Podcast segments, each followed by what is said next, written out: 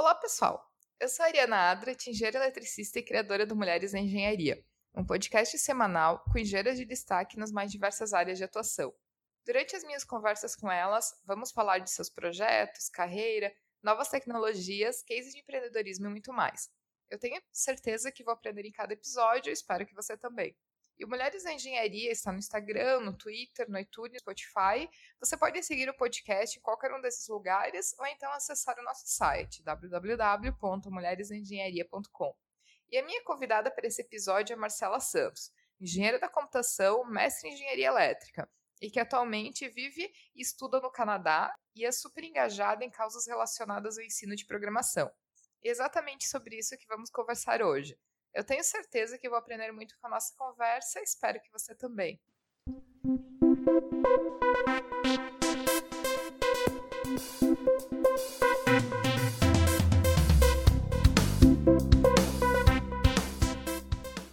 Marcela, seja bem-vinda a Mulheres da Engenharia, bem-vinda aqui ao podcast para conversar com a gente, a gente conhecer um pouco da tua história e dessa vida relacionada à programação. Obrigada! Olá, pessoal! Eu tô adorando estar aqui hoje, ainda mais para falar de um assunto que eu amo tanto, que é o ensino de programação. E, Marcela, para começar, como já é tradição aqui no podcast, é, tu pode contar um pouco da tua carreira e de por que, o que, que te levou a escolher engenharia como curso? Posso, posso sim, que a história é bem, bem interessante. Assim, eu sou a única menina, nós somos três irmãos, eu sou a única menina e a mais velha.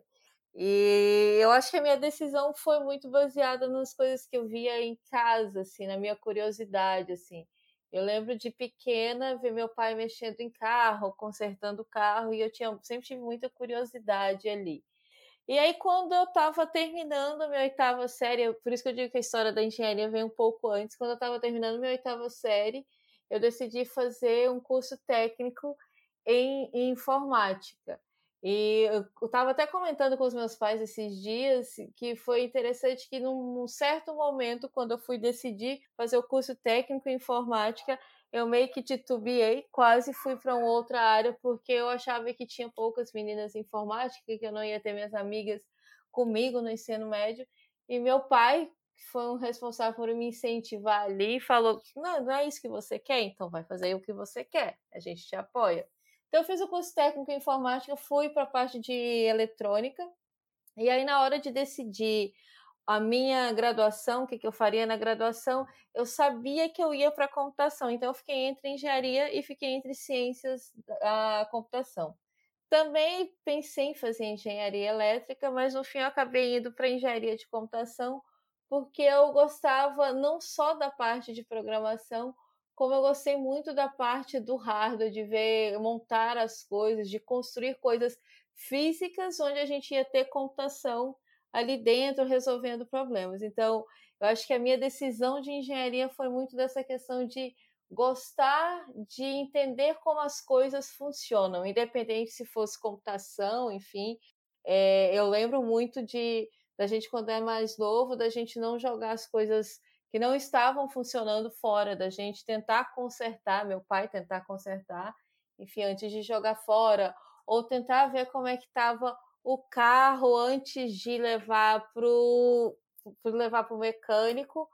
E uh, eu acho que foi bem aí, assim, de tentar ver como as coisas funcionam e tentar consertar as coisas, foi onde eu decidi ir para a área de engenharia. E a computação foi uma paixão. Quando eu fiz o curso técnica, eu me descobri na computação, eu gostei muito de trabalhar com computação, e aí eu juntei as duas coisas e escolhi a engenharia da computação. É legal que até que nem eu te comentava, assim, uma coisa que acaba sendo comum entre as engenheiras é a quantidade de engenheira que virou engenheira por ter alguém que desde cedo incentivava, servia de exemplo. Ou o pai era mestre de obras, ou tinha um tio que era engenheiro, ou tinha alguém na família, o pai, o tio, que é alguém que gostava de montar e desmontar coisas. Então eu acho que esse incentivo desde pequeno para as meninas é algo muito importante, porque estimula a curiosidade, estimula aquela vontade de montar e desmontar coisas, de exatamente saber como é que funciona. Então... Não, e eu acho que eu acho que a gente está num momento de, de, de uma mudança aí, que esse incentivo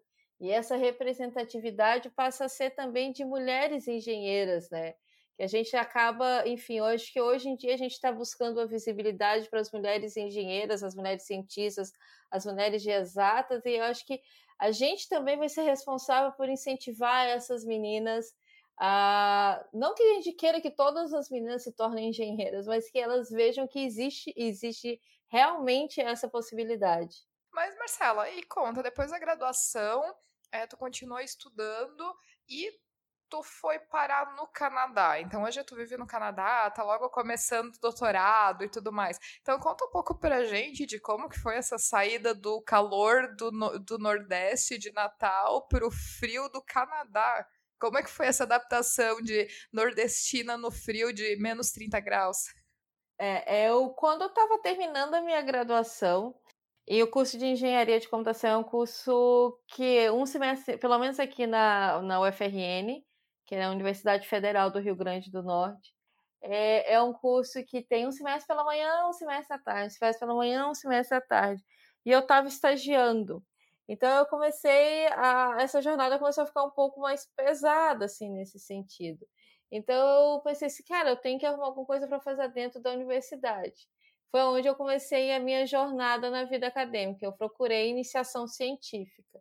E é engraçado que muitas pessoas me perguntam: nossa, mas tem que ter um amor pela, pela pesquisa desde sempre, tem que ser uma paixão. E aí eu conto a minha história. Eu digo que a minha iniciação científica não começou por uma paixão, mas por uma necessidade de querer ficar mais tempo na faculdade e gastar menos tempo com transporte. Então, eu terminei a minha graduação tendo feito iniciação científica em robótica educacional. E aí, eu terminei a minha graduação e submeti a mestrado em várias universidades aqui no Brasil. Acabei indo parar no Rio Grande do Sul. Então, eu saí do calor do Nordeste, fiz um estágio ali no Rio Grande do Sul, fiquei ali durante uh, alguns anos, porque quando eu terminei o meu mestrado, eu fiz meu mestrado lá na Universidade Federal do Rio Grande do Sul, na engenharia elétrica. Meu mestrado é em robótica, na parte de robótica móvel. Eu terminei meu mestrado e eu fiquei uh, no Sul dando aula. Fiquei bons anos no Sul, lecionando, professora de ensino superior, dando disciplinas de programação básica, disciplinas de, da parte de eletricidade. E aí, o que, que aconteceu? Eu comecei. Eu sempre gostei muito da tríplice ali da pesquisa, ensino e extensão. Como eu estava dando muita aula, eu não estava conseguindo fazer extensão. Aí foi onde surgiu o meu blog, surgiram alguns cursos que eu comecei a dar. E aí eu comecei a ficar muito cansada de tentar fazer esse pesquisa, ensino, extensão, não numa universidade, mas uh, criando uma própria, uh, uh, criando espaços onde eu pudesse fazer isso. E, enfim, aí eu comecei a ficar muito cansada, trabalhar muito e a gente sabe, enfim, uh, dos problemas da educação que o país está passando. Quando foi ano passado, eu falei, cara, quer saber de uma coisa? Eu vou sair da pesquisa, vou sair da academia, vou trabalhar como desenvolvedora. Eu tenho um background de matemática muito bom, tenho um background de programação. E aí comecei a procurar lugares para trabalhar como desenvolvedora. E aí eu olhei, enfim, vi várias vagas e como está crescendo, como está sendo uh, muito procurado, enfim, tem muitas vagas, é uma procura imensa do pessoal de tecnologia no Canadá. Só que eu pensava, cara, eu não tenho inglês para trabalhar como desenvolvedor, eu acho que eu não tenho inglês nem para fazer minhas entrevistas, assim. E eu já tenho mestrado, como é que eu vou fazer? Tipo, eu tô com um currículo muito bom na área acadêmica, mas o meu inglês, tipo, é muito para ler, para escrever artigo. Então eu resolvi ir para o Canadá em abril do ano passado estudar inglês. E foi, tem sido uma experiência muito louca, porque como tu, tu acabou de falar, assim, a questão de clima é muito diferente, de cultura é muito diferente, mas a, o ganho com a parte do intercâmbio, do estudo com pessoas de diferentes países, com culturas muito diferentes. Então, eu fiz sete meses de intercâmbio de inglês e fiz três meses de francês. Então era aula pela manhã e de tarde. E é uma coisa que eu aconselho todo mundo, assim. Sei que o teu público, a grande maioria é pessoal de engenharia, mas independente de ser de engenharia, de exato, enfim, Se tu tens oportunidade, vá fazer um intercâmbio fora do país, vai estudar o idioma fora, porque é um crescimento não só profissional, mas pessoal também gigantesco. E eu comecei a fazer entrevistas lá, tipo, muito por uma questão pessoal para treinar o meu inglês, para ver como é que ele estava. E, enfim, questão, eu estava com visto para estudo de idioma, eu não podia trabalhar, e eu comecei a. Foi onde eu comecei meu canal também, porque eu sempre gostei muito de compartilhar, e isso acabou me dando também uma visibilidade, isso acabou me dando uh, mais um pontinho ali no meu currículo. E aí, quando foi em janeiro ou fevereiro, não lembro bem, eu vi a chamada de um professor estava querendo criar um grupo de pesquisa no Canadá, na mesma província que eu estava, que é a província de Quebec. É, criar um grupo de pesquisa e se alguém tinha o sonho de fazer mestrado, se fazer doutorado, que enviasse o currículo para ele, queria selecionar as pessoas, as pessoas que ele gostaria de, enfim, que ele uh, visse que uh, dava um match ali entre o que as pessoas queriam e o grupo de pesquisa, ele ia, enfim, essas pessoas poderiam se inscrever para o doutorado, que ele seria o orientador. E aí isso foi no início, foi, acho que foi fevereiro, mais ou menos, eu me inscrevi para esse doutorado.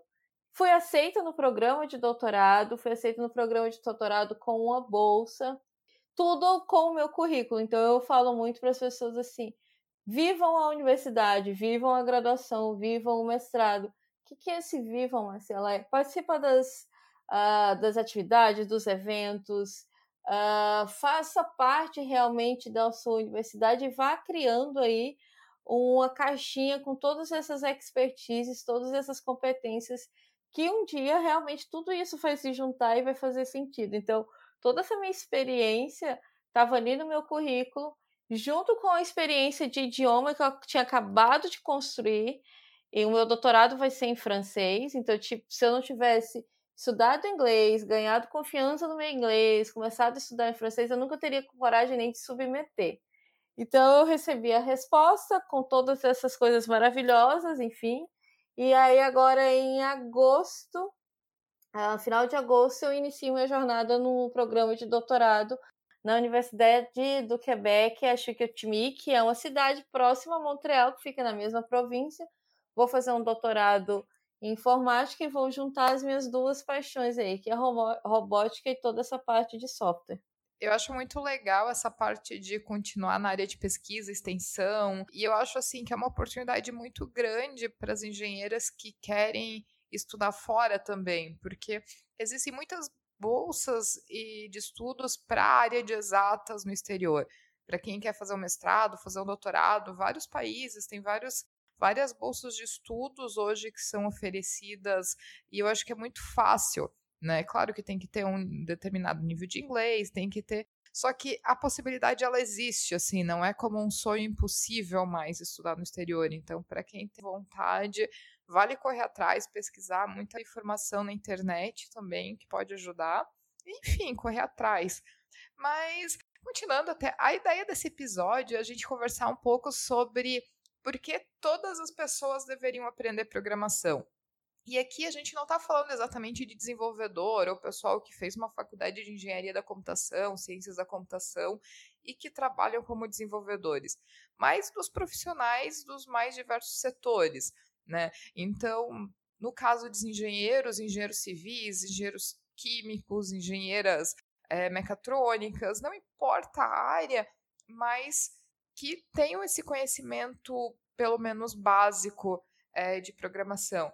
Então, que principais motivos que tu veria, pensando agora em falar, tu estivesse falando para alguém de por que, que essa pessoa precisa se interessar, aprender programação, fazer o seu primeiro Hello World ali, por mais que pensa, não, mas eu não trabalho programando, eu não preciso saber isso. Então, o que tu falaria? É, eu acho que se a gente for pensar no universo maior, assim, se a pessoa nem de exata é, é, de, é ganhar competências que são extremamente importantes, é, que a gente até em exatas já tem um pouco, que é a questão de raciocínio lógico, resolução de problemas, essas competências, se você for olhar em relatório do Fórum Internacional de Economia, o último que saiu, são competências que vão ser necessárias em profissões que a gente ainda vai ter no futuro. Então, raciocínio lógico, resolução de problemas, criatividade, porque quando a gente está aprendendo a programar, a gente desenvolve criatividade, a questão até de resiliência frente aos erros, a gente desenvolve também esse tipo de competência quando a gente está aprendendo a programar trabalho em equipe tão importante, trabalho em equipes multidisciplinares. Agora, quando a gente está falando com a galera de engenharia, mais especificamente, e enfim, eu sei, meu irmão fez, uh, cursou alguns semestres de engenharia civil, e eu lembro que ele odiava a disciplina de algoritmos, de programação. Eu tenho amigas também que são de engenharia que não entendem porque estão vendo isso. Eu acho que é sair da posição de só consumir tecnologia e poder produzir tecnologia, poder entender como é que funciona e produzir e conseguir automatizar várias coisas que você como engenheiro precisa, seja sua área mecatrônica, química, enfim, qualquer que seja a sua área. Então, eu acho que é sair um pouco dessa posição de só consumir tecnologia o tempo inteiro e poder produzir o que você precisa para o seu problema específico, sabe? Então, eu acho que existe, a, se a gente pensar num universo de maneira macro, a gente pensar dessa maneira, a gente tem definir, é, desenvolver raciocínio lógico, uh, resolução de problemas, criatividade, trabalho em equipe, que são competências tão importantes que a gente vai precisar tanto em profissões que vão estar tá surgindo agora, porque vão surgir profissões agora, num futuro próximo, para resolver problemas que a gente vai ter num futuro próximo que a gente não tinha. Então a gente precisa desses profissionais. E aí, quando a gente pensa em profissionais que já têm essas competências de certa forma por conta da formação, eu acho que é nessa questão de automatizar uh, muitas tarefas que na verdade o computador vai fazer para ti, porque são tarefas repetitivas, e você, como um ser humano, como um engenheiro que está cuidando daquela obra, ou como um engenheiro químico, você vai ficar com a parte mais gostosa da tarefa, que é a parte de criatividade. Vai poder criar e a máquina vai simplesmente realizar os trabalhos repetitivos. Aí tu me diz, ah, existe um monte de software que já faz isso. Mas e para aquela tarefa específica que você precisaria?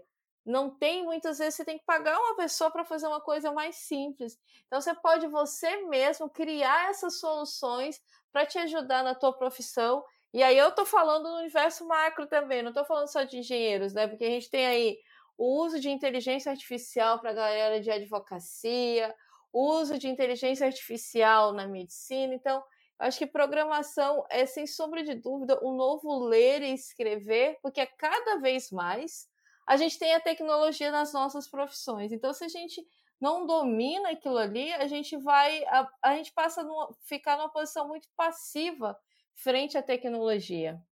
Eu acho que eu até posso me usar um pouco de exemplo nesse caso, porque a minha formação, por exemplo, é engenharia elétrica, e na faculdade eu lembro que eu tive um semestre de programação básica, nada mais, né? E no último ano eu tenho procurado, sempre que eu tenho algum tempinho, tudo bem que eu, te, eu admito que eu tenho que me dedicar mais, mas eu tenho feito vários cursos online para aprender um pouco básico de programação, é, fazer os cursos, pelo menos do básico, mais de uma linguagem para saber a diferença entre elas, e até para mim ficar um pouco mais, para eu ficar um pouco mais atualizada em relação às tecnologias. Né? E, em teoria, exatamente por engenheiro já ser mais resolvedor de problema, ter um raciocínio lógico um pouco mais apurado, ter uma capacidade analítica, um conhecimento de matemática, de estatística talvez um pouquinho melhor do que uma pessoa de uma área que não é relacionado à engenharia, na teoria os engenheiros eles têm mais facilidade de aprender a programar. Isso falando de engenheiros de outras áreas que não sejam engenheiros de software, né? É, isso procede mesmo na área da engenharia, que os profissionais eles já têm algumas determinadas habilidades, talvez um pouco melhores ou mais desenvolvidas. Ainda assim, acaba sendo útil para é, desenvolver novos skills ou desenvolver novas habilidades. Eu acho que sim, sabe? É, eu acho que, que é muito importante para um profissional de engenharia, seja ela qual for, o pessoal de exatas, usar a programação como uma ferramenta para desenvolvimento dessas competências.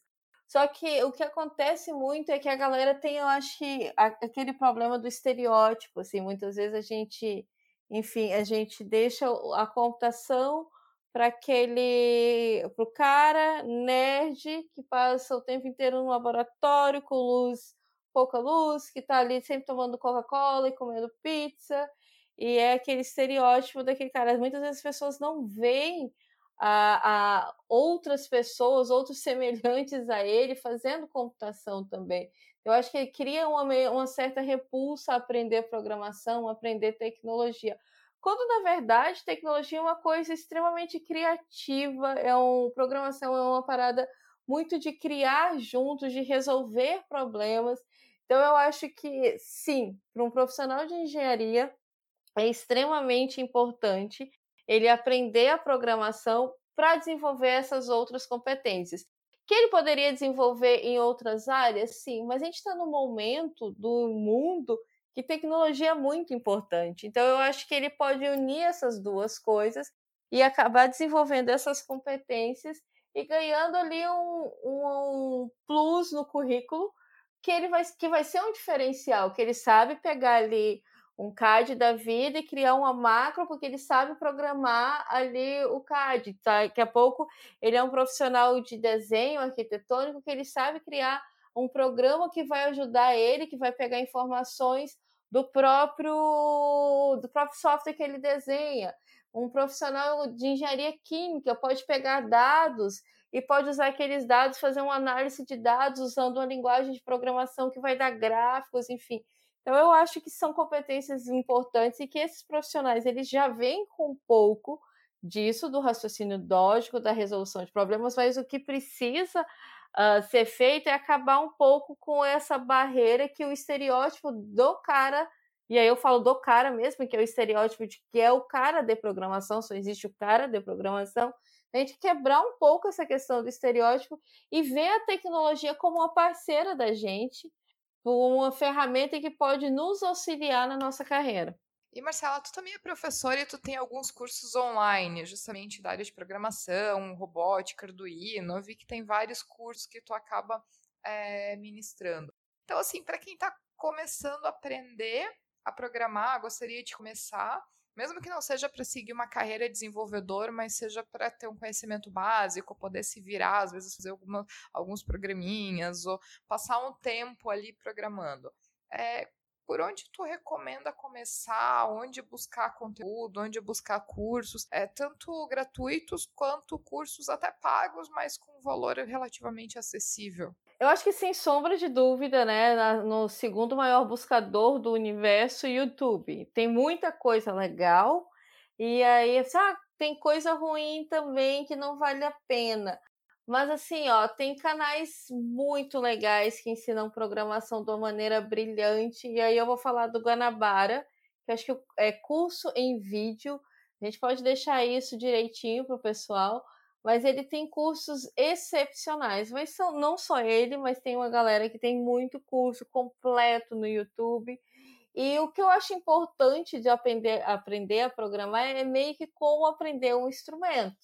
Não adianta o curso ser muito bom, ser um curso, você vai pagar um curso, tem todo o material ali, se você não praticar.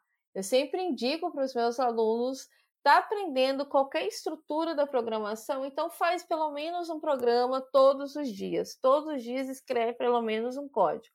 Então eu acho que o YouTube é um canal muito legal. A Udemy tem muito curso e tem muito curso gratuito, tem muito momento que tem promoção dos cursos o da também, que é outro que tem um material muito bom.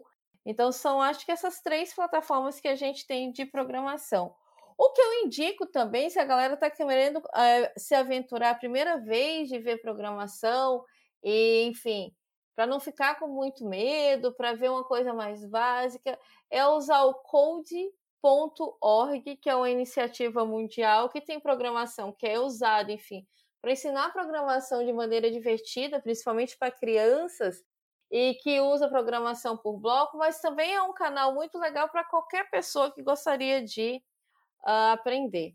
Outra coisa muito legal que tem, que eu tenho certeza que qualquer cidade que você esteja, falando do Brasil, qualquer lugar que você esteja, que tem uma universidade, que tem um curso de computação, vai ter evento gratuito. Então, tem iniciativas de Python, tem iniciativas de Django, tem os meetups onde as pessoas vão para compartilhar conteúdo, tem hackathons gratuitos, tem coisa para a gente estar tá começando, para intermediário. Então, é se inteirar da comunidade e fazer parte da comunidade, porque uma coisa muito legal da tecnologia, da computação, é que tem muita, muitas pessoas dispostas a ensinar. Então, participa dos eventos, participa da comunidade, vai lá no YouTube, pega um canal, segue um canal e programa, codifica, testa, erra, codifica de novo, testa de novo, erra de novo e vai assim, passo a passo. Nunca esqueça que uma das coisas que a gente mais faz quando a gente está programando é procurar erro, não é programar. A gente tem que ter a habilidade de encontrar os erros, testar, codificar de novo, e o YouTube é um canal muito bom para fazer isso. Outra plataforma que tem cursos muito bons e eu acho o preço dela muito interessante porque você pode fazer planos é a Alura. A Alura tem cursos excepcionais de JavaScript, Python, tem formação para cientista de dados, para back-end, para front-end, então eu acho muito interessante. Mas, Marcela, eu acho que assim, a gente comentou até por cima a questão de criança, né, e de como é, a gente deveria incentivar ou trazer modelos para as crianças. E aqui não interessa muito ser menino ou menina, mas trazer esses exemplos e inserir na tecnologia desde cedo. Então, assim, eu tenho muito a visão de que, considerando as profissões do futuro, é, o ensino da programação ele tem que entrar na grade do ensino básico, né? Porque a gente não está preparando as crianças é, para o mundo a gente está preparando as crianças para o mundo de hoje, não para o mundo que elas vão enfrentar quando elas tiverem que entrar no mercado de trabalho, quando elas forem adultas. Tanto é que a maioria das profissões que as crianças de hoje vão ter vão ser profissões que ainda nem sequer existem. Então, são, são profissões muito relacionadas à tecnologia.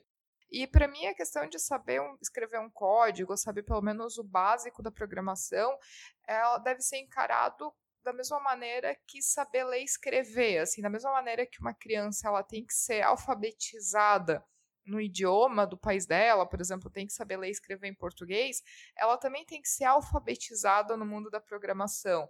Então, assim, como que tu encara, tu que tem essa base de robótica, como tu encara esse ensino de programação e robótica para crianças, né? E na tua visão, a gente está preparando as crianças de hoje para o futuro do trabalho que elas vão ter que enfrentar? É, eu, eu acho que uma das coisas que eu mais gosto, assim, de, de fazer quando eu estou falando em ensinar programação é ensinar programação para crianças, né?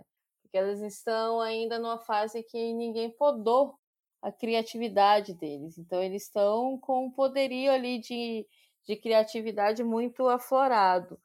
Eu acho também, eu concordo muito contigo que programação é o novo ler e escrever, e aí muita gente diz: ah, mas meu filho não quer ir para programação, ele quer fazer medicina. Mas, cara, tem tanta coisa que teu filho vai ganhar se ele aprender programação que certamente ele vai usar na medicina.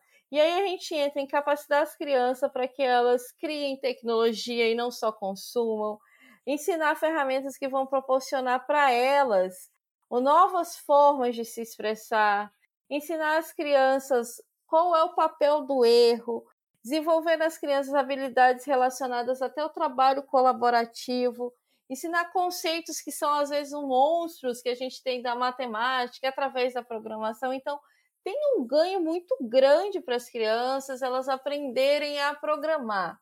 E aí muita gente diz para mim também assim, mas Marcela, mas é muito gasto com isso. Como é que a gente vai botar uma criança para aprender a programar se ela quer ir para uma área completamente diferente? Não vale a pena. Aí eu sempre falo assim, a gente não aprendeu a escrever a diferença de uma dissertação, diferença de um romance, a gente estudou romance, todas essas eras, a gente aprendeu a fazer redação, enfim.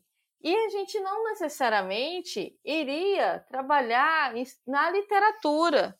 Mesma coisa com história, mesma coisa com geografia. Hoje em dia, o papel da programação é o mesmo que essas disciplinas tinham no passado. A programação hoje em dia é o ler e escrever, porque a tecnologia cada vez mais, como eu disse anteriormente, cada vez mais está nas nossas profissões de hoje em dia e do futuro também.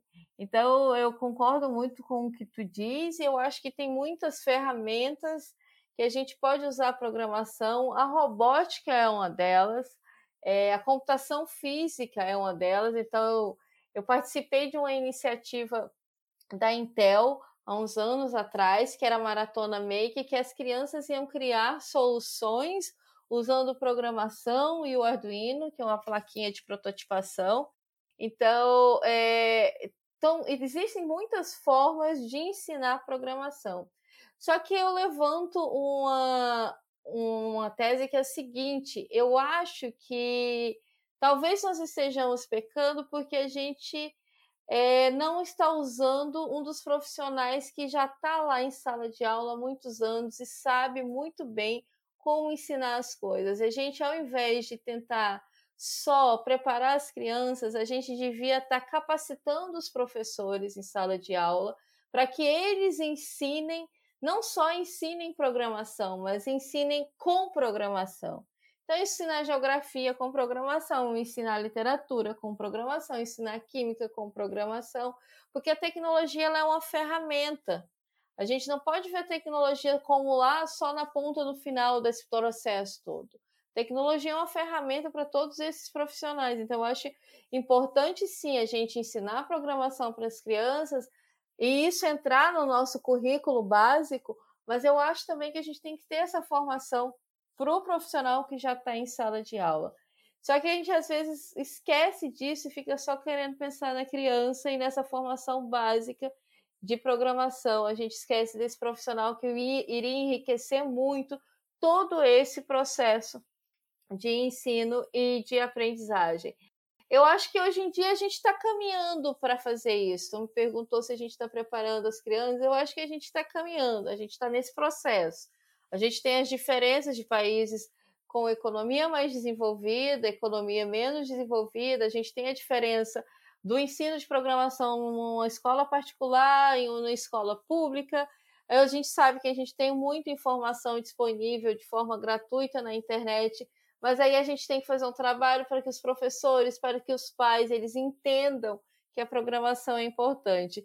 Eu vejo com bons olhos o cenário atual, assim, não só no Brasil, mas o cenário atual mundial dessa questão de ensino de programação. A gente, eu acho que a gente está caminhando bem. A gente tem que dar uns passos aí mais larguinhos, mas eu acho que a gente está num caminho que é, a programação vai se tornar cada vez mais uh, essa, esse novo ler e escrever, e como a própria Camila Chute, que é uma menina que admiro muito, diz, esse letra, novo, novo letramento digital, assim, a importância do ensino de programação. Uma iniciativa que eu acho muito bacana, por exemplo, a nível mundial, é Young Engineers, que basicamente são franquias, são escolas de ensino de robótica e programação para crianças. Então, existe por diferentes faixas etárias e tudo mais, começando desde atividades mais lúdicas para os menores e introduzindo realmente a robótica, programação, usando Lego e tudo mais.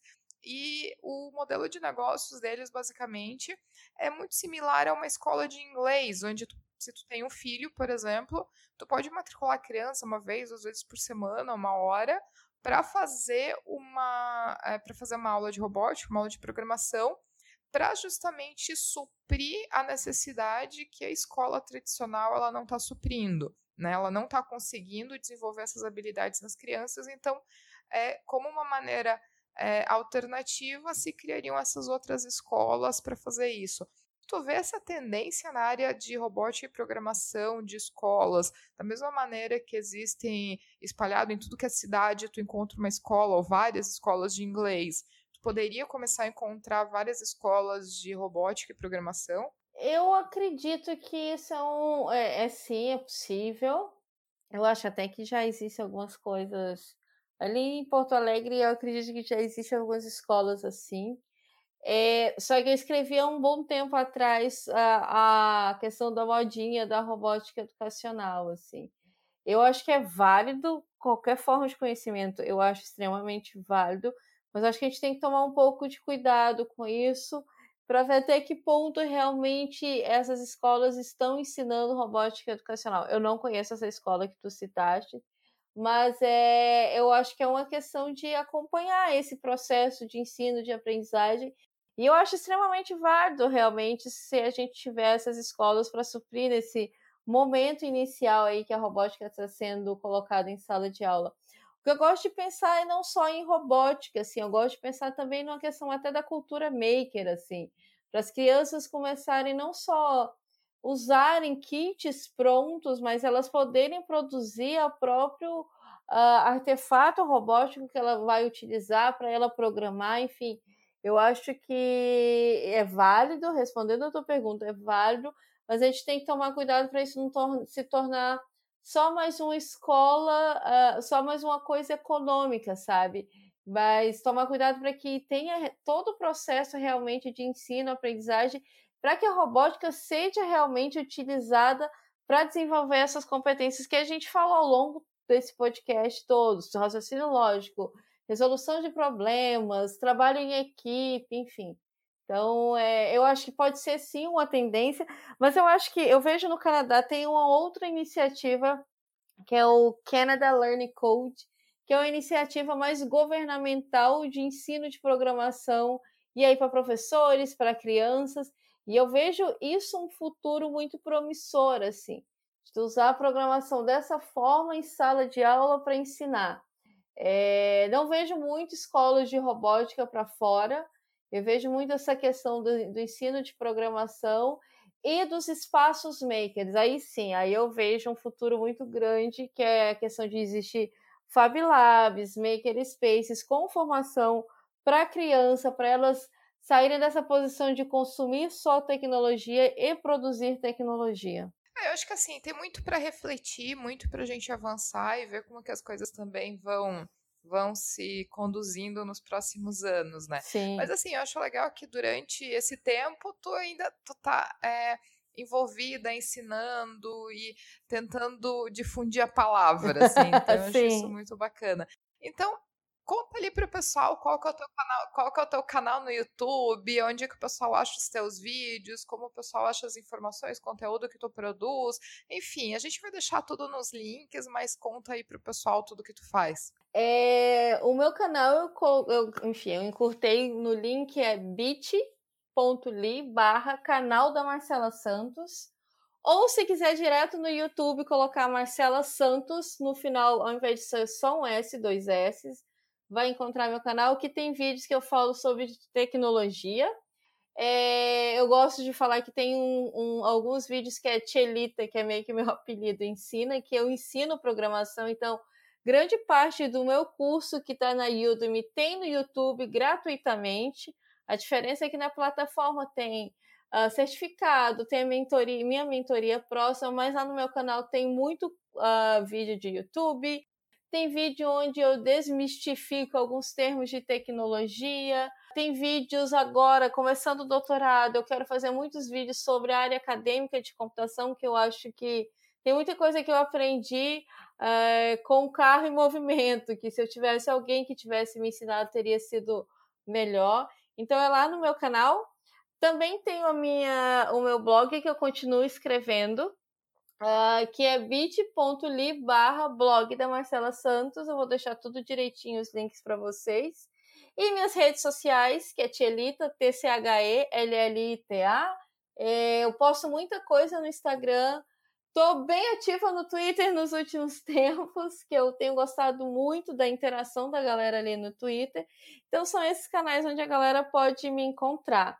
YouTube, blog e nas minhas redes sociais. E sempre que eu posso, que eu tenho tempo, eu gosto muito de escutar o que as pessoas que estão começando em computação têm a perguntar, sugestões de temas, eu gosto muito de usar todas essas ferramentas para compartilhar conteúdo que faça sentido para as pessoas. É, e eu acho que assim, a, principalmente a mulherada tem que começar a aprender a ser mais cara de pau. Às vezes está começando a aprender o um negócio, bate a dúvida, Cara, tem que procurar outra, outras mulheres que já estão na área, envia pergunta, enche o saco mesmo, começa a pentelhar, fazer pergunta, perguntar como é que faz, onde achar material. Eu acho que grande parte das mulheres que já estão envolvidas nesse meio vão ficar super felizes de ajudar ou de Muito. passar as dicas. Claro, não vou fazer nada pela pessoa, mas vão passar as dicas de onde achar conteúdo, mais ou menos por que caminho seguir. Então, acho que assim, uma dica que eu daria pra mulherada é começar a ser mais cara de pau e sem vergonha e não ficar com receio de às vezes mandar uma mensagem, eu seguir no Instagram e mandar uma mensagem, Marcela, me ajuda, eu tô querendo seguir isso, querendo estudar essa área, onde que eu posso achar material, o que que tu me indica? Eu acho que a maioria das, das meninas são extremamente abertas a, ajudar quem está começando, né? São, e eu acho que eu sempre falo assim: ah, me conheceu, gostou do meu canal, compartilha com outra guria. Porque eu acho que a gente tem que compartilhar essas. Eh, a gente tem, às vezes, enfim. Uh, a gente às vezes segue, compartilha vídeos de grandes canais e às vezes tem pessoas que têm com menos seguidores, enfim, estão pessoas que estão também disponíveis para te ajudar, para compartilhar conteúdo. Eu sempre respondo ali no Instagram, eu já fiz vídeo que o tema escolhido foi a galera que sugeriu, então eu sou uma pessoa que estou muito aberta assim para receber esse feedback, receber essas sugestões e também ajudar assim. Ah, eu, eu recebi uma dúvida nesses dias de um guri que estava, ah, eu queria ir para iniciação científica, mas como é que eu faço? Então eu dei algumas sugestões. Outro dia eu fiz um vídeo contando como foi meu curso de inglês, meu curso de francês, falando um pouco sobre isso. Então, é, eu estou sempre muito. Eu fico muito feliz em poder compartilhar essas minhas experiências e é para isso que eu criei o canal, para isso que eu criei o meu blog, assim. É para compartilhar essas experiências e para ajudar as pessoas de certa forma. Marcela, até para a gente finalizar nosso bate-papo aqui, é, deixa uma mensagem final para todo mundo que está ouvindo a gente. Pode ser uma dica de carreira, algum livro muito bacana que tu leu, qualquer coisa. O espaço é teu para tu deixar essa mensagem para a galera. Olha, eu acho que uma coisa que eu aprendi desde cedo, assim, eu acho que foi muita questão de, da minha criação também, é não desistir quando a gente encontra a primeira barreira, assim. Então, independente da carreira que tu escolheu, independente do curso que tu está fazendo, independente da disciplina que você está cursando, não desiste em frente ao primeiro erro. Dá o máximo que tu puder de ti, é, trabalha, se organiza, que é uma coisa muito importante, e tenta de novo, e tenta mais uma vez, que eu acho que só assim a gente consegue alcançar os nossos sonhos. Eu quando eu fui para o Sul fazer meu mestrado, eu fui para o Sul fazer o mestrado lá e eu tinha uma ideia de fazer meu doutorado fora. É, os caminhos mudaram um pouco, mas eu nunca desisti do meu sonho e agora eu vou estar realizando esse sonho. Várias é, dificuldades estiveram no meio do caminho, mas a gente tem que persistir, planejar e lutar para alcançar os nossos sonhos. Parece clichê, mas eu acho que é isso, sabe? É não desistir frente aos nossos erros. E vou dar uma dica com relação a desse não desistir frente aos erros e se planejar. Use alguma forma de organizar os teus sonhos, escrever, botar num trelo na vida, num caderninho. Você sempre lembrar daquele teu grande sonho e correr atrás dele mais do que sonhar, é exatamente a última partezinha que tu falou da tua frase agora. Sonhar, mas o mais importante é correr atrás deles, porque a vida não é dos sonhadores, a vida é dos fazedores. É sonhar, planejar e realizar. E como eu sempre digo, é uma, uma que conseguiu vai puxar outra, a gente está sempre disponível.